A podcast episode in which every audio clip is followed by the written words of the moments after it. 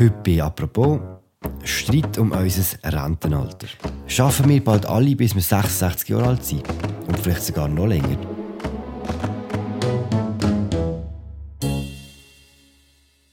Das wollen die Jungfreisinnigen mit einer Volksinitiative erreichen.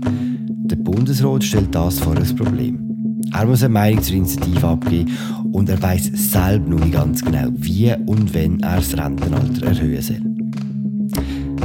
Der bürgerliche Bundesrat kann es nicht schnell genug gehen, die Linken stehen auf der Bremse. Und am Schluss ist es wie häufig bei Rentenreformen. Es ist ziemlich kompliziert und ziemlich diffizil.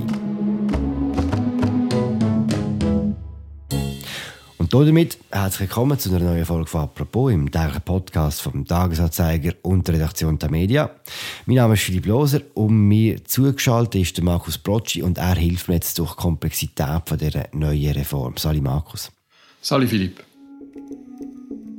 Ich glaube, wir kommen schlussendlich nicht darüber hinweg, auch über das Thema Rentenalter zu sprechen. Ähm, ich weiß, niemand von uns äh, findet das super und Judy Hui und die meisten Volksinitiativen versprechen dem Volk äh, viel Honig äh, um, den Mund zu streichen und diese Volksinitiative der Jungfreisinnigen, die macht das Gegenteil. Die sagt, wir alle sollen eins bis zwei Jahre länger arbeiten. Aber ich glaube, Markus, die Jungfreisinnigen möchten gerne eine Diskussion über das Rentenalter führen und haben schon eine recht konkrete Idee. Wie sieht die Idee aus? Die Initiative der Jungfreisinnigen will ähm, in einem ersten Schritt das Rentenalter für Männer und für Frauen auf 66 erhöhen. Ähm, Wenn es dann bei 66 ist, soll das Rentenalter äh, an die Lebenserwartung gekoppelt werden. Das heißt, wenn die Lebenserwartung um ein Jahr gestiegen ist, wird das Rentenalter um den Faktor 0,8 erhöht. Also das heißt äh, nicht ganz um ein Jahr, wenn die Lebenserwartung um ein Jahr gestiegen ist, aber um fast ein Jahr. Und da gibt es eine Modellberechnungen. Also bis wann schaffen wir denn am Schluss? Also wenn man jetzt ähm, den Abstimmungstext liest und einmal ein bisschen durchrechnet, dann kommt man darauf, dass der erste Schritt, also 66 für Mann und Frau ungefähr im Jahr 2032 erreicht sein wird. Und nachher ist es natürlich offen, weil man ja nicht weiß, wie sich die Lebenserwartung äh, entwickelt. Es ist auch so, dass sie drin geschrieben haben, eine weitere Erhöhung muss immer mit fünf Jahren Verzögerung kommen. Also so, es soll so sein, dass die Leute dann äh, genug früh wissen, sagen wir mit 60 oder 61, dass sie jetzt noch mal ein bisschen länger arbeiten müssen. Wie neu ist denn die Idee, äh, das Rentenalter an die Lebenserwartung zu koppeln? Also die Idee gibt es schon lange und es gibt auch in Skandinavien einzelne Länder, wo so ein Modell haben und äh, so in bürgerlichen Thinktanks ist die Idee auch schon durchgedacht worden und äh, so richtig konkret worden ist sie aber erst jetzt mit der jungfreisinnigen Volksinitiative. Hm. Eingereicht ist die Initiative worden im Juli 2021. Wie lange hat der Bundesrat jetzt Zeit, um sich zu dieser Initiative zu äußern? Genau, also er hat eigentlich zwei Fristen. Wenn er die Initiative zur Annahme oder Ablehnung empfiehlt, ohne einen Gegenvorschlag, dann hat er genau ein Jahr Zeit. Das heißt, er muss dann eigentlich im Juli 2022 im Parlament sagen, wie er zu der Initiative steht. Und wenn er einen Gegenvorschlag äh, will machen, dann hat er noch ein halbes Jahr länger Zeit, also bis äh, Anfang Januar 2023. Also recht viel Zeit eigentlich. Und trotzdem hast du zusammen mit Markus Häfliger in einem Text geschrieben, dass der Grundsatzentscheid zu der Initiative viel früher kommt. Warum ist das so? Warum kommt der jetzt schon? Ja gut, wenn der Bundesrat einen Gegenvorschlag möchte ausschaffen dann braucht es wie eine Art Grundsatzentscheid, wie der Gegenvorschlag in der Gruppenzüge sollte aussehen. Man kann so einen Gegenvorschlag nicht erst äh, zwei oder drei Monate vor Ablauf dieser Frist aus dem Ärmel schütteln und wenn der Bundesrat einfach eine Säcke Ja- oder Nein-Parole würde rausgeben gut, dann äh, kann er das natürlich schon auch später machen. Aber ich glaube, der Grundsatzentscheid, der muss der Bundesrat vorher fällen. Kannst du uns mitnehmen ins Bundesratszimmer? Wie sieht es jetzt dort innen aus? Wie sind Kräfteverhältnisse? Glaubst du, dass der Bundesrat für eine Erhöhung vom Rentenalter stimmen wird? Also laut Medienrecherchen ist es so, dass die beiden SVP-Bundesräte plus ähm, die beiden FDP-Bundesräte grundsätzlich äh, die Initiative für unterstützungswürdig halten. Und das gibt eine Mehrheit von 4 zu 3. Die Frage ist jetzt einfach noch, macht man einen Gegenvorschlag oder bleibt es bei einer simplen Ja-Empfehlung? Und in welche Richtung geht Was hast du das Gefühl? Das ist im Moment wirklich noch offen. Also, äh, es ist ja so, dass man dem Vernehmen nach sind eben die beiden SVP-Bundesräte plus der Bundesrat Gassis sind für eine Ja-Parole. Und bei der Karin Keller-Sutter ist es noch offen. Sie sympathisiert mit der Initiative, hat einige Fragen auch äh, deponiert, wie das technisch könnte aussehen, Berechnungsfragen und hat ihre Position noch offen lassen. Das heißt, an ihr wird zum Schluss ähm, äh, liegen, was denn der Bundesrat zu der Initiative für eine Stellungnahme abgibt. Was würde denn so ein Entscheid vom Bundesrat bedeuten, wenn er jetzt wirklich würde sagen, ja, wir sind dafür, das Rentenalter von Mann und Frau auf 66 Jahre anzuheben? Also die Sache ist halt insofern kompliziert, dass das Parlament noch dran ist, die äh, Vorlage AV 21 äh, zu beraten und die kommt dann im nächsten Jahr zur Abstimmung und die Vorlage, die sieht eine Erhöhung vom Frauenrentenalter auf 65 vor. Und wenn der Bundesrat vor der Abstimmung sagt, ja, wir sind eigentlich für eine weitere generelle Erhöhung vom Rentenalter, dann hat der Bundesrat per se ein ziemliches Problem. Äh, er muss ja dann sozusagen dem Volk eigentlich zuerst einmal das Rentenalter 65 schmackhaft machen, im Wissen darum, und das wird dann allen bekannt sein, dass eigentlich das nur der erste Schritt ist. Der Berse ist sowieso in einer recht schwierigen Situation in dem ganzen Thema, oder? Genau. Er wird ja nicht unbedingt der Sozialdemokrat sein, der das Rentenalter erhöht. Genau, das ist eigentlich das Problem. Ich meine, wenn er mit der Vorlage für die Erhöhung vom Frauenrentenalter äh, antritt im Abstimmungskampf, dann kann er erstens einmal darauf verweisen, dass das äh, wirklich breit abgestützt ist im bürgerlichen Lager. Und das ist auch der Linke klar, dass er äh, diese Vorlage muss vertreten und er kann dann gleichzeitig auch noch wahrscheinlich darauf verweisen, dass man probiert, an einer Übergangsgeneration von Frauen die Rentenaltererhöhung äh, finanziell abzufedern. Und auch da wird er natürlich schon Gewerkschaften und seine eigene Partei gegen sich haben. Die werden einen ziemlich vehementen gegnerischen Abstimmungskampf führen.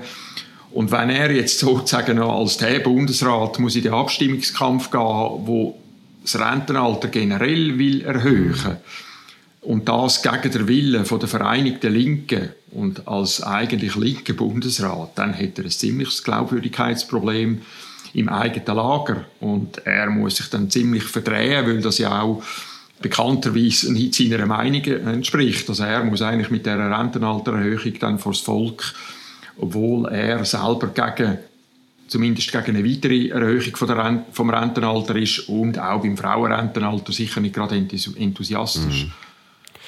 Er hat jetzt, glaube versucht, den Grundsatzentscheid vom Bundesrat für das Rentenalter 66 abzuwenden, und zwar mit so einem Bubendrickel. Er hat versucht, die beiden Entscheidungen über die Jungfreisinninitiative zu verknüpfen mit einer Entscheidung über eine Gewerkschaftsinitiative. Kannst du uns erklären, das ist jetzt alles sehr kompliziert, kannst du uns erklären, wie der Trick genau hat funktionieren und was die andere Initiative von der Gewerkschaften genau hat wollen? Genau, also es liegt ja noch eine Initiative vom Schweizerischen Gewerkschaftsbund vor, die fordert eine 13. AHV-Rente. Das heißt, man kommt die künftig nicht 12, sondern 13 AHV-Renten über. Das ist ein Ausbau. Und der äh, Bundesrat Berse hat den Plan gehabt, dass er mit beiden Initiativen gleichzeitig im Bundesrat geht. Das war Mitte Oktober. Gewesen und hat eine Nein-Parole empfohlen. Und er hat die Bürgerlichen eigentlich dann probiert zu gewinnen für ein Nein auch zur äh, jungfreisinnigen Rentenerhöhungsinitiative, indem er sagt, wir lehnen sowohl einen Ausbau, einen finanziellen von der AV ab, also die linke Idee, die linke Forderung, wie auch die Idee von der Jungfreisinnigen. Das ist doch ein guter Kompromiss. So hat er im Bundesrat gehen und hätte dann aber durch eine Stellungnahme von der bürgerlichen Bundesräte, von diesen vier bürgerlichen Bundesräten, müssen merken, dass er so nicht durchkommt. Und hat dann äh, sozusagen die Geschäfte nochmal zurückgezogen und probiert jetzt im Hintergrund äh, nochmal irgendeinen Ausweg zu finden aus dieser verfahrenen Situation. Das könnte ja ein bisschen schwierig werden, oder? Weil in seiner Zeit im Bund war Alain Berset bis jetzt nicht so glücklich gewesen, was äh, die Reform von irgendwelchen Sozialwerken angeht, oder? Genau, also ich meine, es gibt die Vorlage Altersvorsorge 2020, die ist 2017 vom Volk abgelehnt worden und das ist eigentlich so eine grosse Reform gewesen. Und dann hat er gesagt, gut, dann starten wir halt mit Einzelpaket, also wir tun sozusagen das BVG, die berufliche Vorsorge, wo Pensionskassenrente regelt und darf auch separat wieder neu aufgleisen und bringen das wieder ins Parlament. Und seither sind vier Jahre vergangen und wir sind eigentlich noch keinen Schritt weiter. Also beide Geschäfte liegen nach wie vor im Parlament. Und ich meine, er als linker Bundesrat hat es insofern natürlich besonders schwierig, weil die Forderungen der Bürgerlichen und die von der Linken gehen ziemlich auseinander. Also er muss da eigentlich sowieso schon immer einen Spagat machen, wenn er dann jetzt noch muss mit etwas müsste, mit etwas vor das Volk, wo für die Linken einfach absolutes No-Go ist, dann wird es für ihn extrem schwierig. Im ersten Schritt wird es eben dann mal darum gehen, dass man das Rentenalter der Frauen erhöht. Glaubst du, das ist eine Chance an der Urne? Ja, die Frage wird halt wirklich auch sein, was äh, macht der Bundesrat mit dieser jungfreisinnigen Initiative? Ich meine, nur schon das Frauenrentenalter auf 65 zu erhöhen, das wird sehr schwierig sein. Man kann davon ausgehen, dass vielleicht schon eine Mehrheit grundsätzlich findet, äh, die Zeit wäre jetzt reif. Dort hängt es einfach noch sehr davon ab, wie die Abfederungsmaßnahmen aussehen. Aber wenn das Ganze natürlich jetzt noch sozusagen aufgeladen wird oder mit einer äh, sehr viel weitergehenden Debatte, dann hat nur schon das einfach äh, einen schweren Stand. Was passiert denn, wenn es nicht erhöht würde? Also ich glaube, wenn äh, die Vorlage zur Erhöhung des Frauenrentenalters scheitert, dann kann man die jungfreisinige Initiative erst recht vergessen. Also die wird natürlich gleich zur Abstimmung kommen. Also so ist das halt. Die Volksinitiative die ist deponiert worden und die muss vor das Volk. Aber da machen sich, äh, glaube selbst die Initianten keine Illusionen. Also wenn das Volk nur schon gegen gleiches Rentenalter für Frauen und Männer ist, äh, dann äh, ist nicht davon auszugehen, dass man dann für eine weitere Erhöhung auf 66 äh, und äh, folgend auch noch 67 und noch weiter wird sein. Und in der Konsequenz aus wird dann die AV in noch größere finanzielle Kalamitäten kommen, oder?